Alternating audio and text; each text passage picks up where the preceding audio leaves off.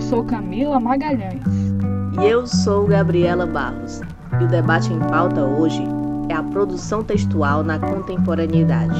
Essa discussão é pertinente não apenas nos espaços educacionais, mas entre os próprios amantes da literatura. É uma dor de cabeça para aqueles que tentam adivinhar quais mudanças o avanço tecnológico fará com seus hobbies. A tecnologia marcou a criação dos e-books, bem como deu vida às plataformas de leitura e produção de texto. Blogs e fóruns nos quais, num primeiro momento, a prioridade era falar sobre livros e ou expor uma resenha sobre determinada obra, tornaram-se suportes para compartilhar textos e influenciar o cotidiano dos navegantes. Na origem deste movimento surge a criação literária no berço da rede, da chamada cybercultura, uma produção textual com base em comunidades virtuais reunidas com o intuito de causas variadas. Este ponto reflete as mudanças sociais que passamos.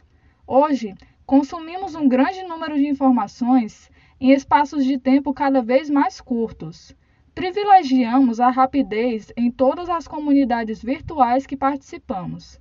Assim, é compreensível a popularidade das plataformas atuais que permitem que os leitores acompanhem, até mesmo em tempo real, a produção textual do autor. O texto produzido na e para a internet, numa percepção geral, busca atender a uma demanda de público cativo que não só consome como compartilha e integra o universo consumidor, para os quais alguns gêneros estão em pauta em detrimento de outros. Existe, assim, uma forma de se expressar própria da produção digital. Entre o que foi produzido para ela e o que está nela, podemos encontrar a distinção entre o que chamamos de leitura formal e leitura digital. Contudo, é um erro colocá-las desconectadas entre si. Uma leitura digital pode sim ser formal. Assim, de acordo com o linguista Antônio Carlos Xavier, a internet tem levado as pessoas a usarem mais a escrita, de modo que os internautas têm ficado mais habilidosos com a criação de formas para lidar com a língua. Na era digital, a escrita vem alterando o modo como as pessoas se expressam e, ao mesmo tempo, novos gêneros textuais surgiram, abrangendo de modo particular os usos da língua escrita e suas formas gráficas. Vale lembrar os limites do potencial da leitura e escrita digital quando anotamos o seguinte dado: embora crescente, o acesso à internet no Brasil ainda não é universal. Hoje, 46 milhões de brasileiros não têm acesso à internet. Desse total, 45% explicam que a falta de acesso acontece porque o serviço é muito caro e para 37% dessas pessoas, a falta do aparelho celular, do computador ou até mesmo do tablet também é uma das razões. Porém, não podemos negar o movimento histórico de inovação quanto ao advento da leitura digital e da escrita digital, cada qual formatando uma relação social, cultural e política, além do tradicional livro físico. Assim, trouxemos convidados para nos ajudar a entender esse assunto. É, eu sou Amanda Marques, escritora de romance. Oi, gente, meu nome é Duda Benício, eu sou escritora independente. Olá, pessoal, é um prazer, uma felicidade ter a oportunidade de participar do podcast Friday Flow. Eu sou Zeca Lemos, sou jornalista de informação, booktuber, podcaster também. Oi, eu sou a Isabel Maciel, tenho um blog, Adormecidas, há sete anos. Também nas horas vagas escrevo algumas coisas.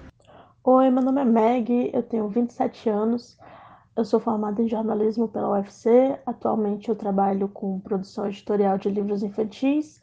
Eu também sou escritora. Sou autora do livro Perpétua, que foi o meu TCC, um livro reportagem. E para mim é um grande prazer estar aqui para conversar um pouco sobre livros, sobre o mercado editorial, sobre um assunto que eu gosto muito de falar a respeito. Sejam todos bem-vindos. Qual é o peso desse aumento no número de ofertas dos editores na compra de livros em formato digital durante esse período? Embora é, o livro físico ainda a venda seja muito maior do que o formato digital, eu acredito que veio somar essa agora essa inclusão de editoras publicando sempre nos dois formatos, porque o livro digital é uma opção mais barata, é uma opção mais acessível. Você baixa um, um aplicativo Kindle ou um Google Play no seu celular ou na Apple Store e você pode ler é, uma amostra do livro, geralmente de 20 a 30% do livro, e aí você decide se quer comprar ou não. Há várias ofertas de livros gratuitos, então eu acho que veio somar. Eu observei assim durante essa pandemia que o formato digital ele está prevalecendo muito é, entre os escritores, mesmo os independentes e os de editora também. É, então eu acho que tem aumentado muito é, a demanda para esse tipo de livro, é, principalmente porque é muito mais prático, muito mais cômodo você ter os livros na sua biblioteca digital, né, e não físico. É, então eu acho que tem se tornado a melhor opção e a opção mais viável para os escritores e para as editoras também, né? Porque eles não estão podendo fazer festa de lançamento e nem tem muito público nas livrarias por causa da pandemia. Então, eu acho que os livros virtuais e as vendas virtuais também, eles estão em alta nesse, nesse período. Eu acho muito interessante, sabe? Porque assim, o Wattpad, ele é uma plataforma muito legal, interessante para você colher, é, colher leitores e tudo mais, só que ele não dá um retorno financeiro. Já o Kindle Online, ele dá esse retorno financeiro. Só que, assim, é óbvio que mesmo com a plataforma, é, ainda continua sendo bem pesada, principalmente porque o escritor, ele, ele, tem que fazer tudo, tem que fazer seu próprio marketing, às vezes a capa, a diagramação e tal. Então, apesar dessa independência, ainda continua sendo um processo bem bem é, cansativo e às vezes não tem um retorno tão grande, principalmente porque o Kindle Lives é basicamente é, você recebe menos de um centavo por uma página lida. Mas é um processo bem interessante e eu vejo o movimento de algumas editoras em, em publicarem seus livros, disponibilizarem seus livros no Kindle Lives para angariar esse é, mais leitores, para construir um público também dentro da plataforma e assim conseguir vender os livros físicos. Eu acho que isso já está afetando e vai afetar sim a atratividade que as pessoas têm por esse mundo dos livros, porque esse formato do livro digital fornece outras possibilidades, fornece outras alternativas. Antes, para você ter acesso a um livro era muito mais complicado. Você tinha que morar numa cidade que tinha alguma livraria que tinha aquele livro que você queria. E o livro digital, ele te fornece uma chance mais rápida e mais prática de obter o livro. Você, querendo um livro, você compra e no mesmo momento você já pode começar a ler. A procura pelo livro digital tem aumentado e tem crescido cada vez mais. E eu vejo isso como uma forma positiva, né? Não sobretudo devido à pandemia, mas eu acredito que o livro digital ele vem para somar, ele não vem para substituir o livro físico. Eu, por exemplo, sou consumidora tanto do livro físico quanto do livro digital. Mas eu não consigo evitar a minha tendência de ser otimista. Eu gosto de pensar que as pessoas entrando no mundo da leitura para o meio digital, elas eventualmente vão ler também livros físicos. Mas aí eu volto, eu faço outra pergunta, na verdade, eu não volto para a pergunta, eu faço outra pergunta. Se as pessoas estiverem lendo livros físicos ou livros digitais, uma leitura é menos importante do que a outra? O importante não é que elas estejam lendo? E aí eu volto também para aquela pergunta: se as pessoas estiverem lendo, seja lá o que elas estiverem lendo, ou seja lá qual for o meio que elas estiverem lendo, vai valer a pena? Como você acha que isso afetará a atração de leitores para o mundo digital através de obras gratuitas ou com um desconto significativo? Estamos atraindo leitores somente para o formato digital, gerando um possível efeito negativo a longo prazo? Eu penso que o aumento no número de ofertas dos editores nessa compra de livros em formato digital, na atualidade, nos dias de hoje, é interessante por ser uma nova alternativa. Porque, querendo ou não, fazer literatura é muito caro. É, ela tem os dois lados da moeda, né? Como quase tudo na vida e na escrita também. É, se por um lado nós temos aí a questão é, de entregar um livro gratuito e possivelmente não valorizar como deveria né, a obra daquele autor, daquele escritor, daquele, daquela escritora. Eu, enquanto escritora, enquanto professora de escrita, sei o trabalho que dá ter uma ideia, colocar no papel, planejar, escrever, ter rotina de escrita, terminar a primeira versão, revisar várias e várias vezes, pagar a leitura crítica, sem falar no, no processo de publicação, né, que aí envolve não só revisão, mas diagramação, processo de capa e tudo mais. Então, é, eu não sou a favor a, a todo momento compartilhar obras gratuitas. Eu acho que ela pode ser usada de forma estratégica. Por exemplo, para quem tem um livro na Amazon, durante uma data comemorativa que esteja relacionada ao livro, né? Por exemplo, o meu livro A Mulher Mais Amada do Mundo conta a história de diversas mulheres né? Eu pretendo dar um desconto ou deixar o livro gratuito agora durante um dia no mês de março, mas não algo constante, né? Uma estratégia de marketing feita com intencionalidade e planejamento. Olha, em relação à extinção dos livros físicos, eu acho muito difícil. Muito complicado mesmo. O livro é uma coisa muito antiga. E mesmo, e assim, mesmo que é, existe essa facilidade do, do livro digital, ainda, ainda é, existe a experiência de ler um livro, pegar o livro, ter, é, ter em mãos, ter uma diagramação diferente. Você vê isso é, em livros que são mais trabalhados, ou, ou editoras como a Darkside. A Darkside ela faz uma diagramação diferenciada, então a experiência de você ter o livro com você é muito diferente de você ler o livro, o livro digital, por exemplo quais os principais desafios dos escritores na era digital? Olha, eu acredito que um dos principais desafios é, dos escritores e escritoras na era digital é saber se posicionar como escritor ou escritor nas redes sociais. Como assim? Né? Eu falo muito sobre isso lá no Pintura das Palavras, né, que é Instagram, arroba Pintura das Palavras, é também canal no YouTube, onde eu oriento muitas escritoras e escritores nessa jornada da escrita à publicação. Tem cada vez mais gente publicando, né? E tendo mais gente publicando, naturalmente vão ser mais opções. E sendo mais opções, você vai ter que se destacar. E o que, que acontece? É, o desafio é esse, porque quando era a era do offline, em que as pessoas escreviam e pronto, tinha só o livro físico, não tinha é, essa diversidade de redes sociais, toda essa exposição, então é, isso não era algo que a escritora ou escritor precisava se preocupar, mas hoje sim. É, uma pessoa pega um livro, ela gosta daquela história, a primeira coisa que ela vai fazer é procurar esse escritor, essa escritora nas redes sociais. E se não há um posicionamento, uma forma de encontrar diretamente o leitor, ou conversar com ele, ou saber mais sobre o seu processo criativo, isso é muito ruim.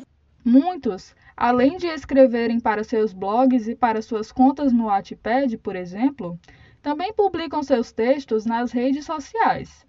Acham que isso implica em uma nova forma de pensar e expor ideias? Eu acho que é uma ótima ideia e que é uma das melhores coisas dessa era digital.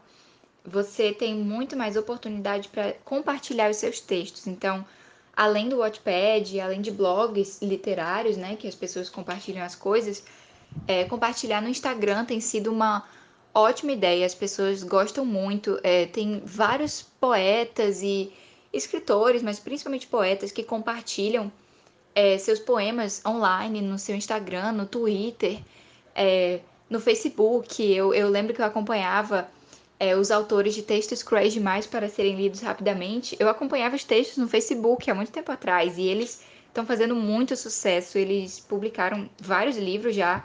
Olha, no caso do Adormecidas, a gente tem Adormecidas há sete anos e a gente publica os textos, nossos textos, na no blog em si. A gente não publica nossos textos é, no Instagram ou em outras plataformas. A gente publica só apenas no blog e divulga ocasionalmente no, no Instagram. Mas a, o principal ponto da gente em termos de te, textual era a gente se expressar e botar aquele negócio para fora. Acho que a gente nunca, nunca é, pensou nessa exposição massiva sobre o que a gente pensava ou sobre os nossos sentimentos. Era muito algo mais pessoal mesmo. Como vocês analisam que a pandemia causou no mercado do livro? Quais as áreas ou empresas que sofrem mais? Essa pergunta é difícil, não sei te responder porque eu não tenho um geral panorama, né? Eu falo da minha área.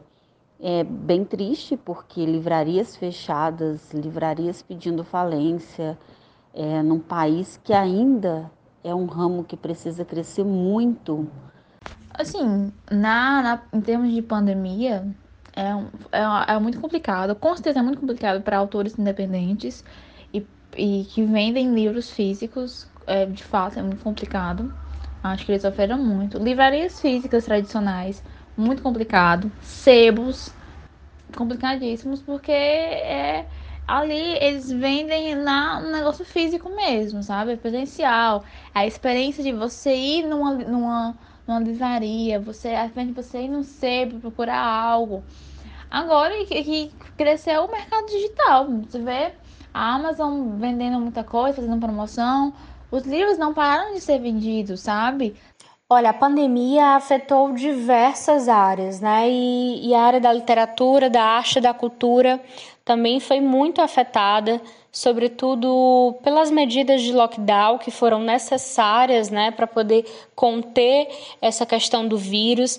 Mas eu acredito que muitas editoras, editoras independentes e todas essas in iniciativas é, estão mais receosas de é, publicar da forma como estavam publicando livros, principalmente porque muitas gráficas tiveram que fechar é, durante vários períodos é, por conta da impossibilidade de fazer lançamentos presenciais.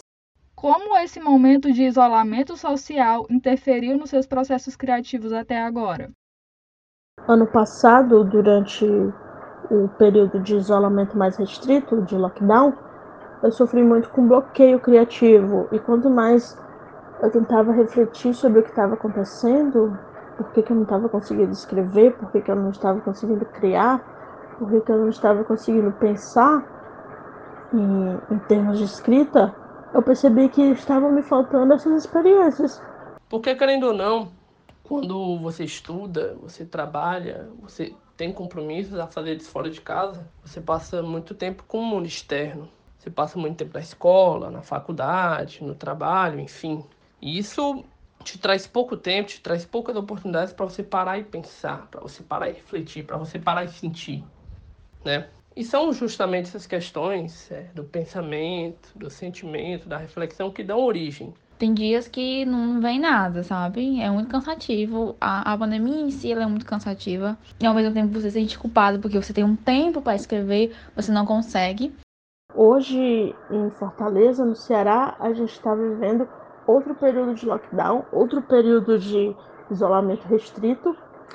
E eu estou percebendo novamente a mesma coisa que eu percebi no período de isolamento mais restrito do ano passado: um bloqueio para escrever, um bloqueio para criar, um bloqueio para ser criativo, mas agora de forma mais consciente, até porque eu também vivi isso ano passado e eu cheguei a conclusões que eu percebi que eram reais, eu estou sentindo de forma mais consciente essa falta. Para vocês, onde está o futuro do livro digital? Está nas plataformas de assinatura, nos empréstimos para bibliotecas, nas vendas digitais ou em outro meio? Olha, em termos dos livros digitais, para mim é, é, plataforma como o Kindle Unlimited. Para mim é esse. Porque é, você paga uma assinatura e aí você tem acesso a vários livros, porque é, comprar mesmo um, li um livro só por si, ou mesmo os livros que tem na, na, nas editoras, é bem mais caro. E para mim essas plataformas são especificamente mais para autores nacionais. Você, elas são mantidas por autores nacionais e por livros independentes. Então eu acho que esse é o futuro da, da dos autores independentes que estão crescendo e também da das plataformas do, de livros digitais? Olha, eu confesso que assim, não tenho como prever de forma específica e absoluta, né? O futuro seria uma presunção da minha parte. E eu também gosto muito, é, talvez pela minha personalidade, de acreditar que a gente tem a possibilidade de ter diversos caminhos, né? A gente ainda está vivendo um momento de transição para que o livro digital seja de fato popularizado e usado por grande parte da população. Bom, eu acredito que o futuro desse mercado de livro digital tende só a crescer.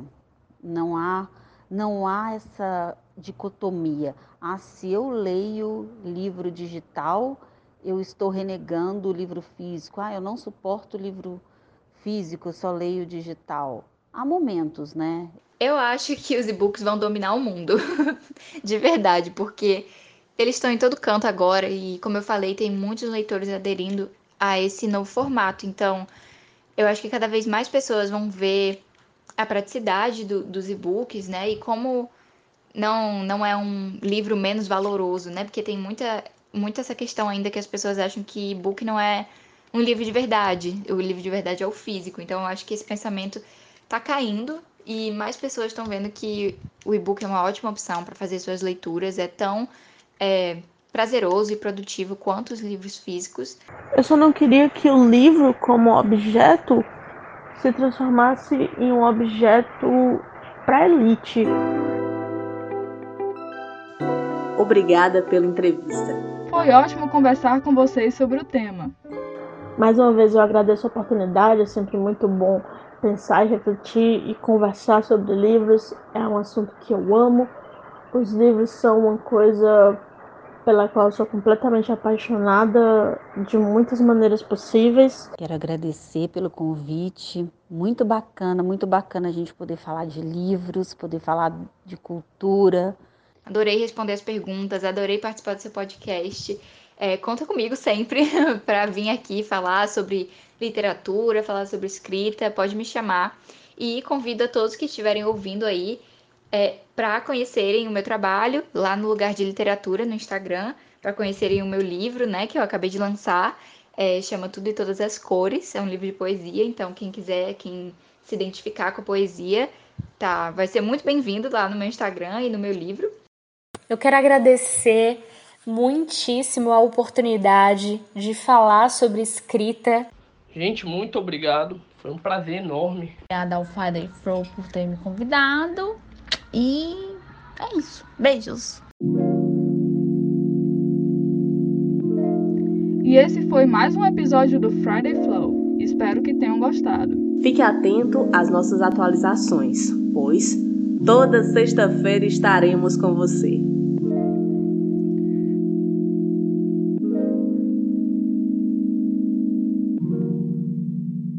Toda sexta-feira estaremos com você. Até mais, um beijo. Tchau!